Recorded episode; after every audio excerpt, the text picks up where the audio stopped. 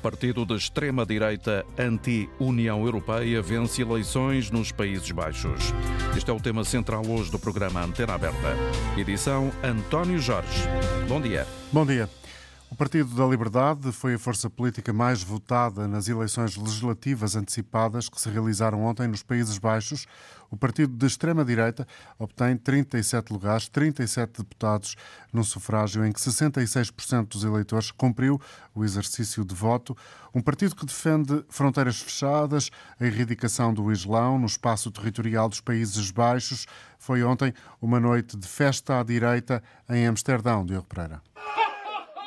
Numa pequena sala e com poucas pessoas, Gerd Wilders viu pela primeira vez os resultados provisórios que lhe davam a vitória nas eleições. Pouco depois, o líder do Partido da Liberdade, o PVV, discursou num café em Schwenningen, um bairro da cidade de Haia. Estou na política há 25 anos e este é o dia mais feliz da minha vida até agora na política. 37 lugares conquistados e uma promessa. Garantiremos que os Países Baixos voltarão a ser para os neerlandeses. Vamos restringir o tsunami de asilo e a imigração. As pessoas terão mais dinheiro na carteira novamente. Em segundo lugar ficou Franz Timmermans, da coligação Verdes Trabalhistas. Na festa pelos resultados, o antigo vice-presidente da Comissão Europeia também deu os parabéns ao vencedor, mas fez questão de dar uma garantia. Não preciso de vos dizer isto, mas digo aos jornalistas aqui presentes: nunca nos juntaremos a uma coligação com um partido que exclua o povo holandês. A grande surpresa da noite, pela negativa, foi para o partido que ficou em terceiro lugar, o Partido Liberal Conservador, o VVD, que estava no poder há 13 anos. A candidata do partido foi Dulan Yezigios, ministra da Justiça do atual governo, caminhava para se tornar a primeira mulher a liderar um executivo holandês. Na análise ao resultado, a candidata fala em desilusão. Para nós, o resultado foi decepcionante. Acho que os políticos têm grandes lições a aprender com isso. Não ouvimos suficientemente as pessoas e não oferecemos soluções viáveis suficientes. Agora é a altura de sentar e negociar, isto porque o partido mais votado conseguiu 37 lugares, mas para obter a maioria são necessários 81 dos 150 assentos do Parlamento dos Países Baixos.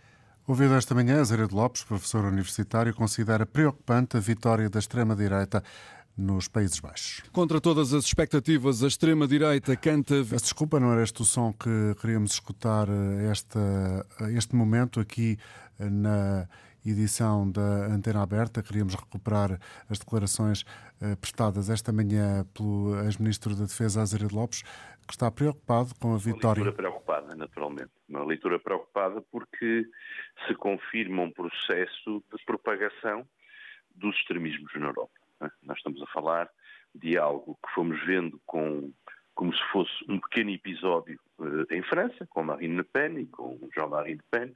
Fomos vendo depois e olhando para o lado e começamos a ouvir falar de democracias iliberais, que no fundo é uma invenção nossa para continuarmos a dizer que somos todos democracias, e agora estamos a começar a ver, uh, diria resultados mais hardcore, ou seja, uh, grupos e partidos que deixaram de ter qualquer problema em afirmar-se literalmente como de extrema-direita, não é? E, e este resultado nos Países Baixos coincide, Azeredo Lopes, com um encontro que começa hoje em Lisboa de vários dirigentes de partidos de extrema-direita da Europa, incluindo Marine Le Pen. Este resultado nos Países Baixos pode alimentar essa expectativa destes partidos? Pode, pode naturalmente, porque isto é, isto é um pouco como quebrar-se um tabu, não é? A partir do momento em que nós aceitamos e repetimos soluções que são extremistas, eh, sejam elas de direita ou sejam elas de esquerda, mas evidentemente parece-me que aqui é óbvio que nós estamos a falar muito mais de um crescimento da extrema-direita do que setores mais radicais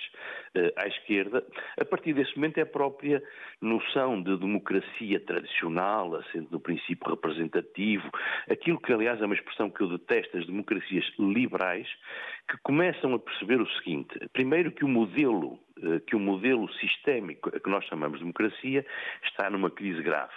Segundo, que hoje o, o, o, sistema representativo é muito mais favorável a extremos, a soluções simples, a argumentos muito binários, o bom, o mau, o imigrante, a nossa segurança, do que o modelo democrático, é de bastante mais complexidade, plural, procura ser tolerante, etc. E, portanto, pela primeira vez, desde há muitas décadas, eu acredito que estamos a chegar a uma situação, mesmo na Europa, em que crises sucessivas, eu posso dizer, aliás, que considero que no continente europeu vivemos numa situação de crise permanente há mais de 20 anos, uh, as sequências, as sequelas do 11 de setembro, a invasão uh, do Iraque em 2003 e a divisão europeia em relação ao aliado transatlântico, a crise económico-financeira.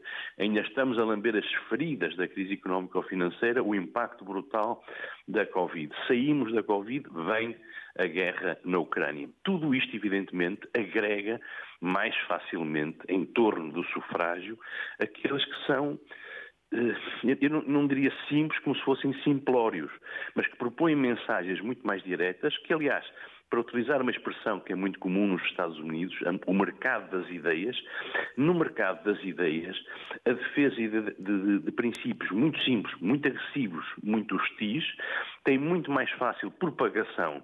Mesmo nos órgãos de comunicação social, está a falar com alguém que começa com grandes complexidades ou com alguém que tem uma mensagem que sabe que representa soundbites, que representa atração, o resultado é este a que nós estamos a assistir. Embora não queira ser catastrófico, pela primeira vez, talvez desde os anos 30, a democracia vai ter que provar outra vez que é a melhor alternativa. E nós, preguiçosamente, diria eu, vamos habituando à ideia de que somos tão bons, somos tão diferentes dos restantes, os outros são tão maus, que necessariamente os cidadãos e os povos vão acreditar em nós. Azeredo Lopes, ouvido esta manhã pelo jornalista Frederico Moreno na rádio, onde também ouvimos a investigadora e especialista em História Social Raquel Varela, que se junta a esta emissão da Antena Aberta. Agradeço a sua disponibilidade, Raquel Varela. A senhora conhece bem a realidade dos Países Baixos. Concorda com esta leitura que ouvimos aqui? Ou seja, as crises sucessivas que há mais de 20 anos uh, têm tomado conta do dia a dia da Europa conduzem ao sucesso da extrema-direita também nos Países Baixos? Olá, muito bom dia e muito obrigada. Bom, antes de mais nada, eu não sei se conheço assim tão bem os Países Baixos, porque às vezes eu, eu fui investigadora lá, ainda tenho uma ótima relação, ainda sou investigadora, mas um, às vezes a gente pode viver num país e não o compreender muito bem, não é? Sem, sem estudar a fundo o que é que se passa. Um, eu, uh, do que tenho lido de pessoas que conhecem bem, colegas meus a quem eu pedi ajuda para interpretar, evidentemente que eu acho que há, eh, nós estamos a viver uma onda em que, digamos assim, os partidos neofascistas ganham uh, apoio eleitoral de massas. Uh, eles também se reconverteram, por exemplo, o antissemitismo foi substituído por um apoio direto ao Estado de Israel e uma islamofobia generalizada, que estes partidos na Holanda são muito fortes, onde há uma imigração do norte da África, de Marrocos e de outros países muito uh, significativa. A questão da imigração também... esteve também na base da demissão do governo anterior, de Mark Rutte. Teve, que também era um governo de centro-direita, atenção. Eu não acho que isto seja um raio em céu azul, ou seja, caiu do nada. Uh, há muito tempo que há uma crise na esquerda uh, na Holanda que não consegue dar resposta às sucessivas crises económicas e que a extrema-direita vem surfando esta. Há mais do que um partido de extrema-direita.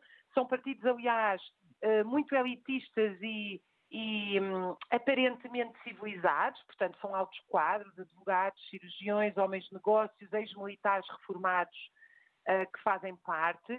Os seus líderes às vezes citam música clássica e clássicos gregos, e, portanto, uh, esta ideia de que a extrema-direita são só jagunços, evidentemente que eles têm, têm milícias que já atacaram Uh, e fazem ações, inclusive com tochas, a lembrar o Ku Klux Klan e outras nos Estados Unidos, à frente, por exemplo, de centros de refugiados ou centros de imigrantes, mas são partidos de elites, são partidos ultraliberais do ponto de vista económico que é que eu acho? Eu acho que não há só isto, felizmente.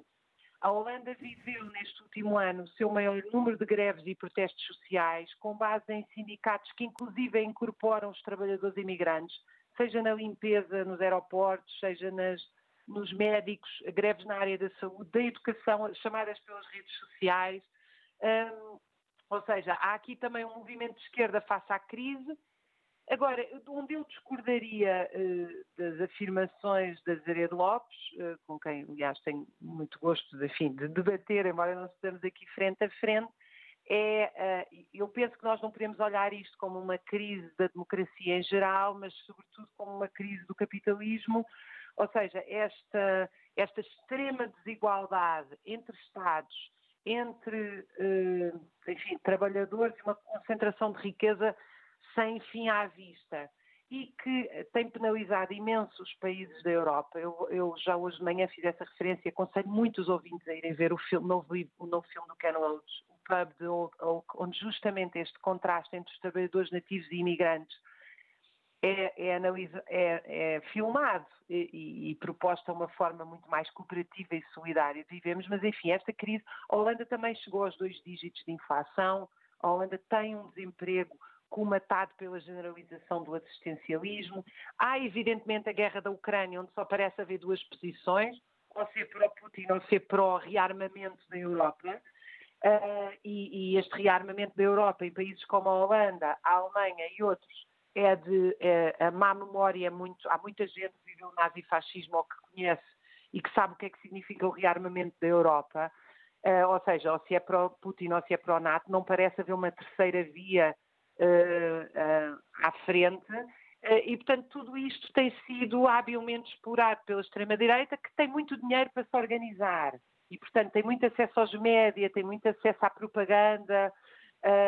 E, do outro lado, as classes trabalhadoras, enfim, quando eu penso nas classes trabalhadoras, estou a pensar em todo o tipo de trabalhadores, demonstram alguma dificuldade em organizar-se politicamente, embora cinicalmente haja sinais nos países do norte da Europa de que as coisas estão a mudar um bocadinho. Sim, até porque já tivemos o exemplo, por exemplo, da Polónia. Raquel Varola, muito obrigado pela sua participação no programa e por nos ter ajudado aqui a traçar alguns horizontes que são certamente relevantes para formar opinião. Hoje, a partir da vitória da extrema-direita nos Países Baixos, como vê a progressão destes partidos na Europa? Queremos a sua opinião através do número de telefone habitual, o 822-0101. Se está fora do país, de Portugal, o número para si é outro, é o 2233-99956. Para já vamos ter connosco Jorge Monteiro, que está em Coimbra. Bom dia, Jorge. Qual é o contributo que quer deixar bom dia, ao programa? Bom dia, António Jorge. É, eu não sou um conhecedor eh, em detalhe da situação da, de, dos Países Baixos. É, sei apenas que uma grande parte da prosperidade é, dessa região da Europa se deveu à recepção de imigrantes que as grandes, duas grandes potências peninsulares como Portugal e a Espanha provocaram com a expulsão dos judeus, com a intolerância religiosa e, portanto, não deixa de ser é, chocante que hoje é, seja em nome do, da. Também da religião? Da rejeição, da rejeição aos, é, aos imigrantes, que esse país que prosperou fortissimamente nos séculos XVII e XVIII é, provoca resultados eleitorais, etc. Agora, eu, eu penso que um pouco na, na linha do que estava dizendo a Raquel Varela, que que há aqui um problema global que eu também eh, constitui um desafio para todos nós e para a comunicação social e, e para todos os que se interessam por este problema. Eu creio que há uma agenda, não é? Da Goldman Sachs eh, e do grande capital financeiro eh, relativamente eh, a fazer eh, ascender as forças de extrema-direita. Sim, porque uma, uma das coisas que se ouve com alguma uh, permanência, digamos assim, quando se tenta refletir sobre estes fenómenos, é o apoio internacional de forças fora da Europa e organizações pró-Israel. Exato. E, portanto, basicamente eu diria, uh, nessa agenda, o primeiro ponto é corromper os partidos da social-democracia e do centro. Não é? Ehm, depois de os corromper, é denunciá-los. É, e depois, naturalmente, é assolar-lhes os partidos de extrema-direita para dizerem que estão fartos da democracia e que é tudo corrupto, etc. Eles tiveram um problema de corrosão, eh, agora para passar da corrupção para a corrosão, digamos assim, para fazer o paralelo.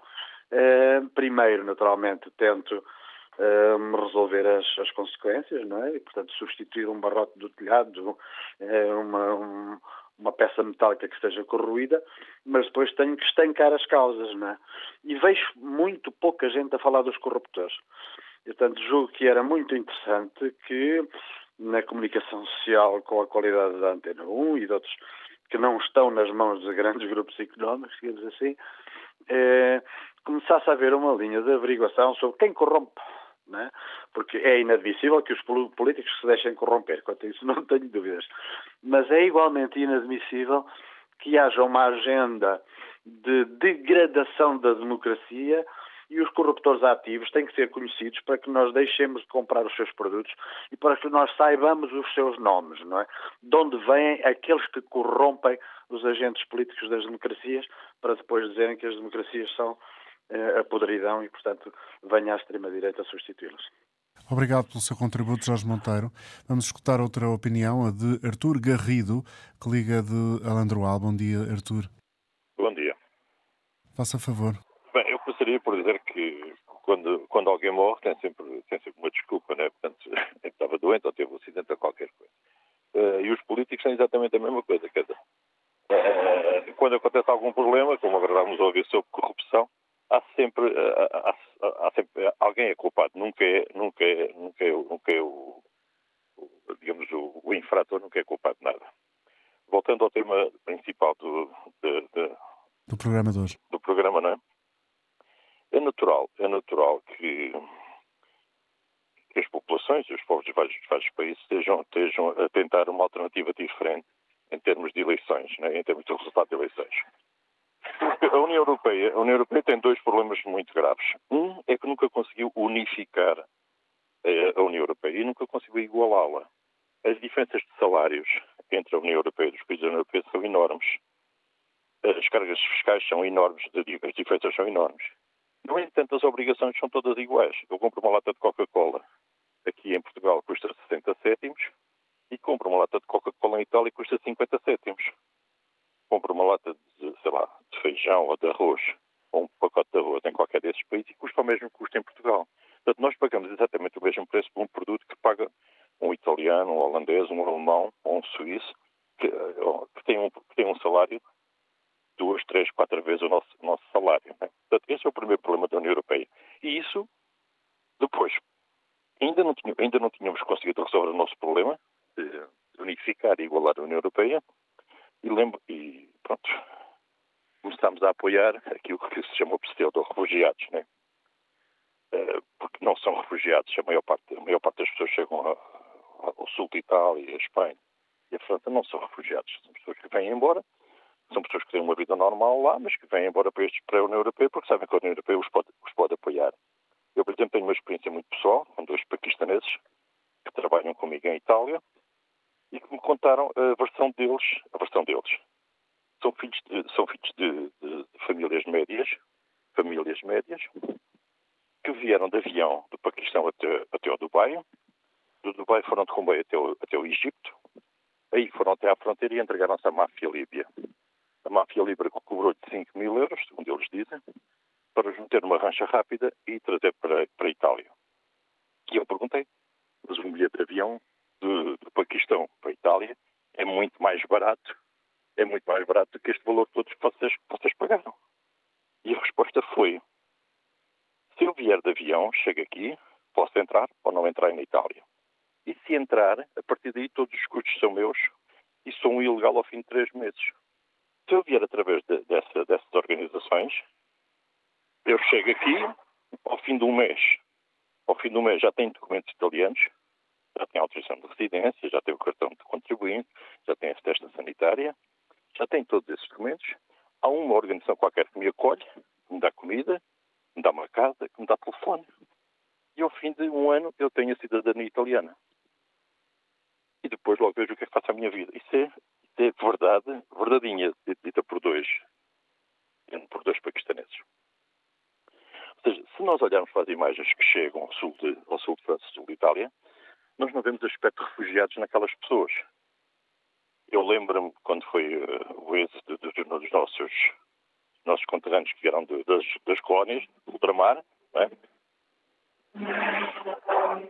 as pessoas que fogem, que vêm fugidos da guerra, que vêm refugiados, trazem no mínimo, no mínimo, um saco, uma manta, uma trouxa às costas ou à cabeça, com aqueles pertences pessoais que são importantes. Ninguém deixa para trás a fotografia do, do filho, do pai, o irmão, ninguém sabe, aqueles bens pessoais. Tudo o que nós vemos chegar ao sul, ao sul da Europa, são pessoas em fato de treino, telemóvel, ténis, pessoas completamente normais, a maioria homens, homens em, em idade ativa, em idade ativa, né?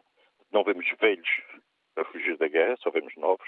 E essa relação uh, que está a tentar fazer com o resultado das eleições uh, nos Países Baixos uh, é, é, exatamente qual? É, é, é, que isso criou, isso criou na população europeia né, um espírito de revolta, porque as, as, condições são conhecidas. Portanto, a União Europeia paga 985 euros por cada, por cada refugiado que é, que é recolhido por uma organização. Portanto, tornou-se um negócio.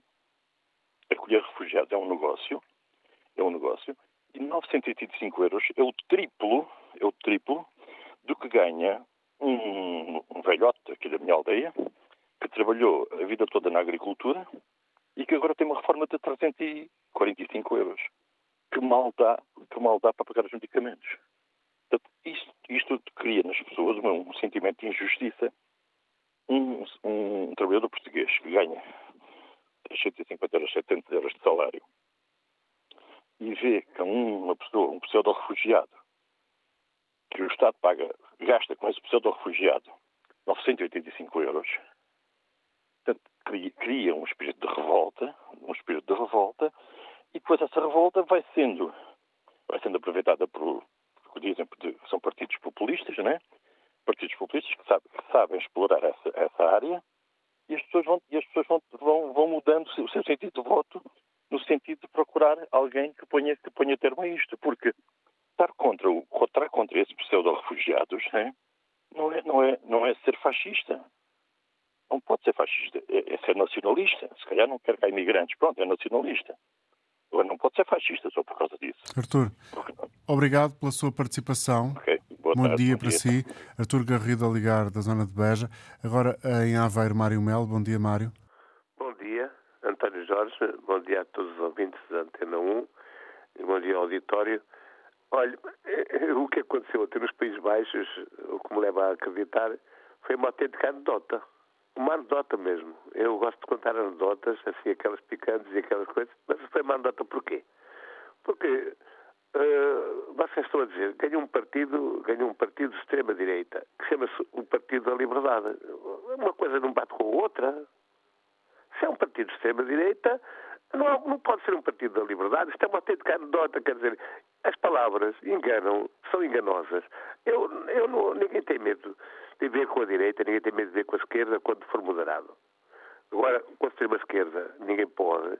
Com a extrema-direita, ninguém pode. Um partido de extrema-direita é como a gente ouvir falar, por exemplo, na Guerra Santa. Oh, António Jorge, a Guerra Santa. Se é santa, não é guerra. Se é guerra, não é santa.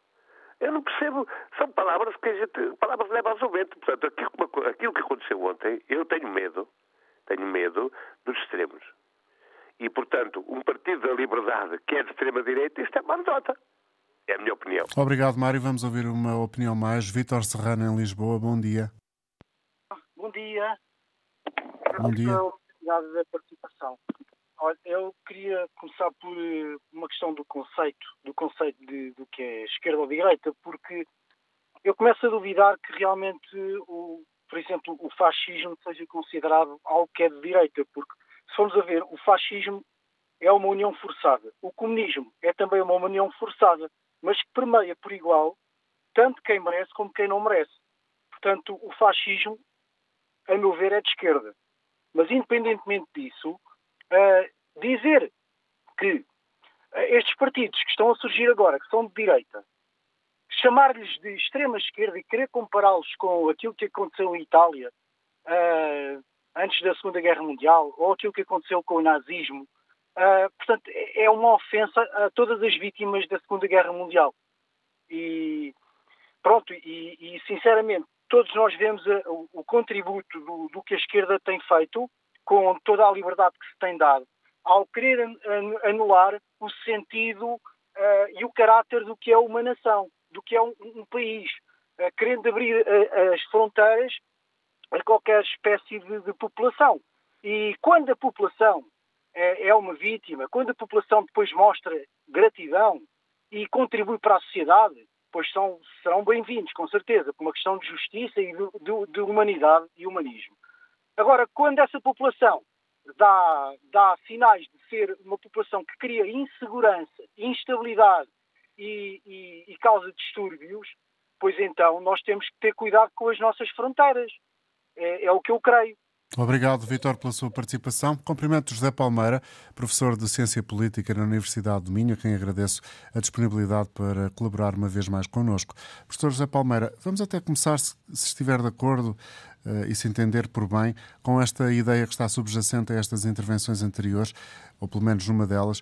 Quando se fala uh, de extremismos, uh, valoriza-se, se calhar, mais e, e causa maior apreensão quando eles uh, estão relacionados com a direita. Se for com a esquerda, parece que uh, a dose de preocupação não é tão idêntica. Concorda? Uh, bom dia, antes de mais. Não, não me parece. Se a gente se lembrar aquilo que aconteceu na Grécia com o Siriza aqui há uns anos, o Siriza era um partido de extrema esquerda, com equivalência aqui ao Bloco de Esquerda em Portugal. E, de facto, quando foi para o governo, também se criou uma expectativa de que as coisas poderiam mudar muito significativamente. Eh, eh, era um partido que também tinha reservas em relação à União Europeia, eh, também tinha reservas em relação à aplicação de medidas na altura determinadas também pela Troika, e a verdade é que o Siriza acabou por adotar uma atitude muito pragmática.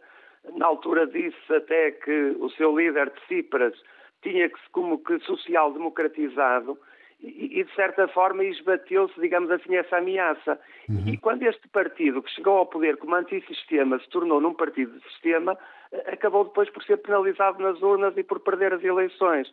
Portanto, eh, eh, esta, digamos assim, ameaça que hoje em dia se identifica com partidos de extrema-direita àquilo que é o mainstream, também já veio do lado da extrema-esquerda e não produziu, de facto, uh, mudanças significativas, antes pelo contrário. O mesmo se assiste agora a uma solução de governo em Itália, que também os receios iniciais de que poderia haver aqui uma mudança muito significativa quer na política interna, quer na política externa, desigradamente face à União Europeia, também nada disso sucedeu. O que significa que acaba por aqui haver uma adaptação, porque a União Europeia, de facto, para estar dentro da União Europeia, é necessário seguir um conjunto de critérios. Sabemos que a Polónia e a, e a Hungria têm estado um bocadinho, digamos assim, à margem, à, na periferia desses critérios. A Polónia Mas, eh, fez tudo, uma, uma, um sentido inverso agora com as últimas eleições. É isso, é isso. a Polónia acabou uh, por, por, ter, por estar agora a percorrer um caminho inverso, o que significa que estes fenómenos são, em muitas circunstâncias, conjunturais, embora, em alguns casos, possam produzir algum impacto na União Europeia. Por exemplo, no Reino Unido assistimos ao Brexit. O, o, o, o vencedor das eleições na Holanda também admite eh, a saída da, a realização de um referendo para a saída da Holanda de, eh, ou dos Países Baixos da União Europeia. Uhum. Eh, apesar de tudo, é sempre o povo que tem a possibilidade de se pronunciar através dos referendos. Portanto, não basta a sua vontade. Eu diria que em democracias consolidadas é sempre difícil esses partidos concretizarem as suas propostas mais radicais. Portanto, não... podemos esperar daquilo que será o próximo governo, eventualmente liderado pelo Partido da Liberdade nos Países Baixos, também uma adaptação, ou seja, uma, uma atuação mais moderada, eh, como, como sucedeu nos exemplos que deu, no caso concreto de Itália? Eu parece-me que é a única forma dos Países Baixos serem governados uh, uh, no seio da União Europeia Primeiro, porque, embora seja o partido mais votado, não é maioritário. Vai ter que fazer acordos, celebrar acordos com outros partidos. E, nesse sentido, estará bastante limitada a sua ação. Por outro lado, é verdade que vivemos em contextos onde, quando se governa, é necessário ter soluções proativas. Isto é, estes partidos chegam ao poder muitas vezes com um discurso negativo, anti, Uhum. Mas quando chegam ao poder vão ter que passar a ter políticas positivas, vão ter que promover medidas. E quando chegam a essa fase, eh, veem que eh, é necessário adaptarem-se àquilo que são, desde logo, as regras da União Europeia e, por outro lado, a toda uma conjuntura que tem a ver até em, termos económicos com aquilo que são as, determinações da Organização Mundial do Comércio, que limitam muito a ação dos governos. Hoje a soberania dos Estados é, ela, é toda ela muito limitada. E há consciência que é preferível viverem debaixo desse colete de forças do que à margem disso. E nesse contexto acaba por existir o tal pragmatismo que leva a que não existam grandes diferenças quando chega a hora de exercerem o poder.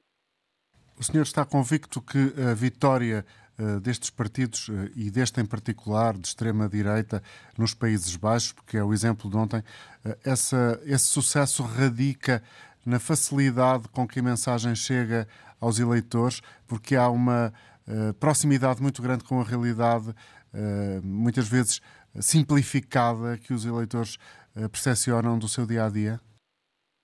Eu diria que é uma mensagem simples e nós vivemos numa era em que as redes sociais têm um grande impacto, isto é, o cidadão é, é bombardeado com informação que não é informação filtrada, muitas vezes até uh, debate com informações que nem são verdadeiras, e, e, e, portanto, nesta sociedade aberta é possível, por exemplo, criar um partido, como aconteceu agora nos Países Baixos há um ano, o partido que se designa novo contrato social, e ter imediatamente 20 lugares no Parlamento. Isto é, eh, hoje, de facto, o mediatismo permite que muito facilmente se, eh, se chegue ao poder, ao contrário daquilo que acontecia no passado. Por outro lado, esta mensagem vem de encontro aos problemas das pessoas. As pessoas sentem insegurança. Ora, estes partidos prometem segurança à população média, à classe média que quer segurança, portanto, face à criminalidade, por exemplo, mas também aos imigrantes mais antigos promete-lhes segurança quando diz que não quer novos imigrantes. Porque uh, os novos imigrantes são uma ameaça ao posto de trabalho dos imigrantes mais antigos. E tal como aconteceu em França, com o partido de Le Pen, acaba por também obter o apoio nas urnas destes antigos imigrantes. Há depois uma espécie de, de cordão sanitário que os outros partidos que não se revêem nestas ideologias formam em torno destes que defendem uh, princípios que associamos à extrema-direita. Mas, apesar disso, Uh, tem havido ou não tem havido, do seu ponto de vista, professor José Palmeira, professor de Ciência Política na Universidade do Minho, uma uh, atualização uh, por parte dos chamados partidos tradicionais no sentido de atenderem às mesmas necessidades que são uh, especialmente vistas uh, por estes partidos com esta ideologia de extrema-direita? É verdade que os partidos tradicionais, até por uma questão de sobrevivência, têm que responder aos problemas que são levantados pela sociedade. E a diferença é que esses partidos extremistas nacionalistas apresentam soluções simples para problemas complexos. Os partidos tradicionais de governo eh, têm consciência de que eh, as soluções também são complexas, também implicam custos. E, por outro lado, os partidos uh, populistas ainda aliam isto ao tal discurso antissistema de que o poder político é corrupto e eles aparecem como sendo a voz do povo que, que, que não é corrupta. Portanto, esta facilidade de linguagem tem tido, apesar de tudo, conseguido, digamos assim, resultados significativos em alguns países, muitas vezes também de natureza conjuntural. Quando a situação económica e social é má, esses partidos tendem a crescer. Quando as pessoas, do ponto de vista económico e social, estão mais satisfeitas e no plano da sua segurança, esses partidos tendem a, a, a decrescer, a diminuir. Portanto, não são partidos, digamos assim, que tenham uma posição muito consolidada. Uhum. São fenómenos conjunturais. Agora, não deixam, como é evidente, de criar o seu impacto e não nos podemos esquecer que eles estão a crescer hoje, de facto, em vários países. Se olharmos para Portugal, para a Espanha, eh, de facto, países que não tinham eh, eh, representação significativa nesses povos mais extremos, eles hoje já têm alguma representatividade e já influenciam o exercício do poder. E, nesse sentido, é preciso contar com eles, não criar, se calhar, cordões sanitários que ajudam ao seu crescimento, como assistimos com Trump, por exemplo, nos Estados Unidos. A vitimização ajuda-os a crescer, mas eh, debatendo e, e, e, fazendo uma crítica, digamos assim, às suas propostas e, sobretudo, identificando que eles são mais destrutivos do que propriamente construtivos e, nesse sentido, confrontá-los com aquilo que, que propõem ou, ou, não propõem para a resolução dos problemas. Obrigado pela colaboração, José Palmeira, professor de Ciência Política na Universidade do Minho. Trago agora a eh, esta emissão eh, António Pires, a partir de Viana do Castelo. Bom dia, António. Bom dia, António Jorge. Eh, muito prazer em escutá-lo e parabéns pelo seu programa. Antes de mais, peço desculpa pela, pela, pela modulação, pela minha voz, e vou dizer que não, não vou falar com palavras caras porque também não achei. Eu já muito foi dito aqui, eh, eu queria só frisar mais pôr mais uma pedra, mais um peso eh, sobre a situação da imigração. E assim, eu penso que a imigração que é muito destrutiva aqui para o nosso país, assim como foi e outros países todos. Porque a imigração de, de hoje não se compara com a imigração dos anos 60, em que as pessoas atravessavam os Pirineus, uh, morriam muitos por lá, à fome e ao frio, uh, e chegavam à França, quando aqueles que chegavam à França viviam em bidões e em carros abandonados, por aí fora que a gente reconhece. Uh, eu entendo muito bem que os políticos não não podem fazer, quando chegam ao poder, não podem fazer aquilo que, que eles querem. Muitas vezes até podem ter muito boas intenções, acredito, acreditei, já não acredito, no António Costa, porque foi modelado, foi uma fita gravada pela, pelo, pelo, pelo, poder das outras pessoas, de quem, de quem, de quem uh, foi, assumiu o lugar dele. Por isso, eu, eu acho que para se, para, se ter, para se ter um país bom e justo, tem que se. Tem, tem, os, os, os, patrões têm que dar bons salários para que aquelas pessoas novas não tenham que emigrar para fora, e, para, para que tenham uma vida digna e para que fiquem aqui em Portugal. Nós somos um país onde um, uh, temos aqui muitas pessoas, muitas pessoas, os maiores cientistas, penso eu que sejam portugueses, daí já se vê uh, o grau de, de, de, de, pessoas que temos aqui neste país. Eh, portanto, é preciso que alguém chegue ao governo, seja que partido for, já não é esquerda nem direita, que faça um outro partido, mas que seja um, um homem que, com, com, força, tipo o Salazar, mas não, não, não tanto como o Salazar, não é? O, a face, o posto do Salazar. Que dê um murro na mesa e que diga assim: nós vamos fazer isto, mas vamos mesmo. Pronto, não é para, não é para daqui a cinco anos, como as promessas que fazem os políticos. Não, é para amanhã, é para agora. Obrigado, António. Eu acho, que, eu acho que o povo está revoltado e olha, não sei, não sei como é que vai ser estas eleições, mas duvido muito que isto vai correr muito bem. Obrigado, António Pires, em Viana do Castelo. Não tem nada que agradecer. Está connosco também ao telefone Carlos Martins, especialista em política comparada, doutorado nesta área pela Universidade de Lisboa, tem desenvolvido investigação eh, no que toca à história do fascismo e da extrema-direita.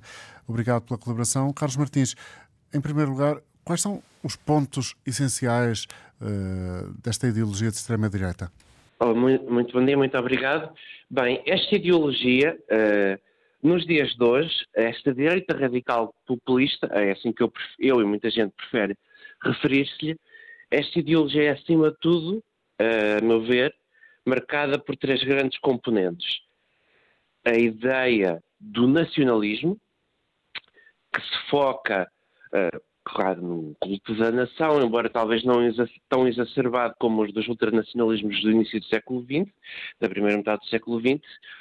Uh, portanto, o nacionalismo, uh, que vem uh, com ele, com esse nacionalismo, vem uma certa xenofobia, um combate à imigração, ou quando não se pretende combater a imigração como um todo, pelo menos reduzi-la imenso, uma vez que o estrangeiro, o estrangeiro, o estranho é visto como um perigo para a nação, e hoje em dia, o que também é o caso do partido holandês que acabou de ganhar, há um grande foco no combate à imigração vinda de países islâmicos, que supostamente representam uma grande ameaça para a Europa e para a sua cultura ocidental. E é uma componente particularmente importante uh, deste partido uh, de direita radical e, de, e do seu líder.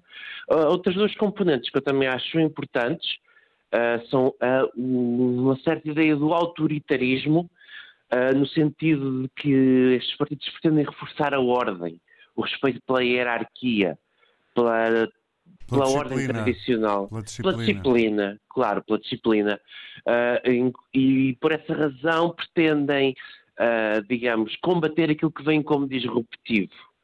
Uh, e o combate à imigração pode também ser entendido dessa forma, assim como se entende uh, o combate àquilo que vem como o marxismo cultural, os movimentos LGBT, uh, os movimentos progressistas que são vistos como disruptivos e por degenerarem a ordem, corromperem a ordem da sociedade. E por último, há um último elemento que os especialistas costumam apontar, que é o do populismo. Embora neste caso uh, o populismo possa variar de caso para caso e possa ser mais relevante em alguns partidos do que noutros, e, em alguns casos, alguns partidos de extrema-direita e direita radical até podem estar presentes.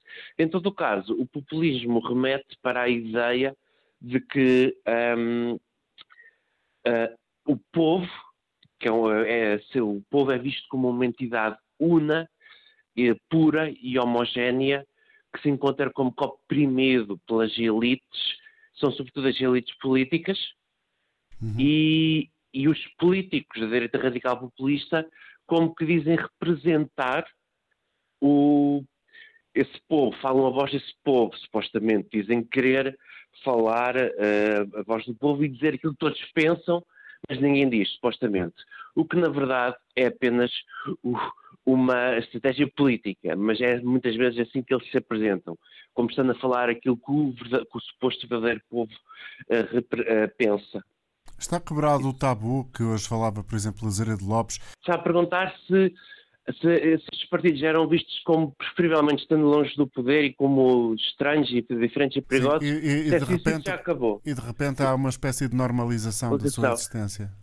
Uh, bem, estes uh, dependerá de caso para caso, de país para país, uh, e, mas é certo que em alguns casos, em alguns casos, estes partidos já são vistos como partidos normais, um partido como outro qualquer, pelo menos por uma parte do eleitorado, e é precisamente graças a isso uh, que muitas das vezes os partidos crescem tanto e chegam no próximo do, do poder.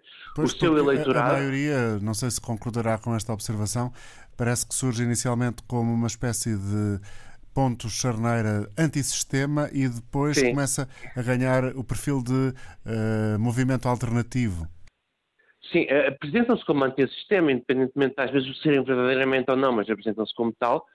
E, e para se, se, aproximarem do poder, para fazer coligações com outros grandes partidos, ou para uh, obterem ganhos eleitorais, estes partidos têm de ser percepcionados pelo eleitorado como mais um partido normal, ou pelo menos como uma parte do eleitorado como mais um partido normal. Tem de haver esse processo de normalização. Da mesma forma que para fazer coligações com outros partidos, para outros partidos, regra geral, de direita conservadora façam coligações com estes partidos, é necessário que, eles, que haja este processo de normalização, que ele seja visto como um partido como outros qualquer, cujas ideias pô, tenham direito a ser eh, discutidas num debate, independentemente de se concordar ou não com eles, estão lá, merecem estar lá, são um partido normal. Esta ideia, esta normalização tem sempre de ter lugar. Aquilo que antes era visto como um tabu, como algo até de censurável, uh, passa por um processo de maneira a ser considerado como uh, mais um programa político, mais um partido, mais uma ideia, com a qual se pode discutir, com a qual é legítimo fazer coligações, ou com a qual, com a qual é legítimo, na qual é legítimo votar. E este processo uh, está também em curso em Portugal ainda. Está em curso. E Sim, com, diria, com, sucesso, diria eu. com sucesso do seu posto de observação? Uh, olhando para os resultados das sondagens, que valem o que valem, eu diria que sim, que estará a ter algum sucesso. Mas esperarei pelo dia das eleições para dar uma resposta assertiva. Claro, até porque ninguém está uh, certo que não possa acontecer, por exemplo, em Portugal, sendo certo que o ponto de partida é diferente. Uh, aquilo que sucedeu Uh, e, feitas as devidas distâncias, por exemplo, recentemente na Polónia, onde um governo muito Sim. próximo da direita foi afastado pelas eleições. Sim, sim no caso da Polónia aconteceu o reverso do que aconteceu na Holanda. Um partido conhecido por pertencer de uma maneira ou de outra a este panorama da direita radical, teve uma derrota eleitoral e fui agora na, na Holanda e acontece exatamente o contrário. Mas, eh, desculpe, eh, qual era a, qual era a pergunta? Onde é que deixar com a pergunta? Ou seja, eu queria chegar a um ponto que uh, merece, se calhar, alguma reflexão. É que, se por um lado há uma espécie de corrente geral a dizer que estes partidos uh, com esta ideologia estão a crescer, por outro também temos esse sinal contrário que veio do, da, da, Polónia, justamente. Uh, sim, sim, claro. estes movimentos nunca são uniformes, nunca acontecem ao mesmo ritmo, ao mesmo tempo em todos os países. É óbvio que há uma onda geral claro, isso há uma onda global geral, mas isso não quer dizer que ela tenha de repercutir em todos os países exatamente da mesma forma, com as mesmas condições, uh, da mesma forma que, por exemplo, nos anos 30, na época do, na, primeira, na, na vaga de regimes autoritários, a Espanha, por exemplo, revelou-se um caso estranho, que teve uma primeira ditadura mais cedo do que a maioria dos países europeus, eh, nos anos 20, com o Primo de Rivera, e depois nos anos 30, quando tantos outros países já caminhavam para uma ditadura, a Espanha tornou-se uma democracia. Esta democratização da Espanha não implica que, eh, no geral, eh, a tendência não fosse para o caminho para o autoritarismo eh, e para, digamos, a erosão das democracias liberais nos anos 30. E, passa, e julgo, na minha opinião, que hoje em dia temos também uma uh, tendência global para assistir a um crescimento destes fenómenos, destes partidos de direita radical, que podem não se repercutir exatamente da mesma forma em todos os países. O Bolsonaro também já teve uma derrota eleitoral, o Trump também. Agora vem na Argentina um novo candidato com características diferentes, mas que volta a, a ter uma vitória na América do Sul. Eh, no geral, diria que isso não nos impede de dizer que há uma tendência global para assistir a um certo crescimento destes fenómenos. E essa, essa tendência, do seu ponto de vista, radica uh, na capacidade de sedução deste discurso de extrema-direita e essa sedução uh, tem por base o quê? Um, dependerá com certeza de caso para caso e de, de eleitorado para eleitorado, dependendo das, uh, das condições de cada país. Uh, eu diria que existe uma parte do eleitorado que efetivamente, uh, e atenção, que existem inúmeras teorias para explicar o crescimento da direita radical e da extrema-direita. Vou apenas apresentar um pouco a minha opinião. Eu diria que, em primeiro lugar, sempre existiu uh, uma parte do eleitorado a qual este tipo de discurso seduziu, seja anti-imigração, seja como suposto combate à corrupção, etc houve sempre uma parte do eleitorado a quem este discurso uh, seduziria. Simplesmente uh, havia a procura, não havia a oferta ainda, ainda não existiam uh, esses partidos em muitos, em muitos, países, no caso português, por exemplo, e agora que este processo de normalização foi ocorrendo em diversos países, a uma escala mais global, tornou-se mais fácil esses eleitores poderem uh, votar nesse tipo de partidos, como há uma legitimização geral, global desses partidos. Além disso, há várias uh, condições que podem explicar este crescimento, este tipo de associação por esse discurso. Vamos ter que deixar essa explicação para mais tarde, para outra oportunidade, até porque estamos, Carlos Martins, a chegar ao final do nosso tempo. Agradeço-lhe a colaboração. Chegamos ao fim da edição de hoje. Na antena aberta, outro tema para discutir consigo amanhã.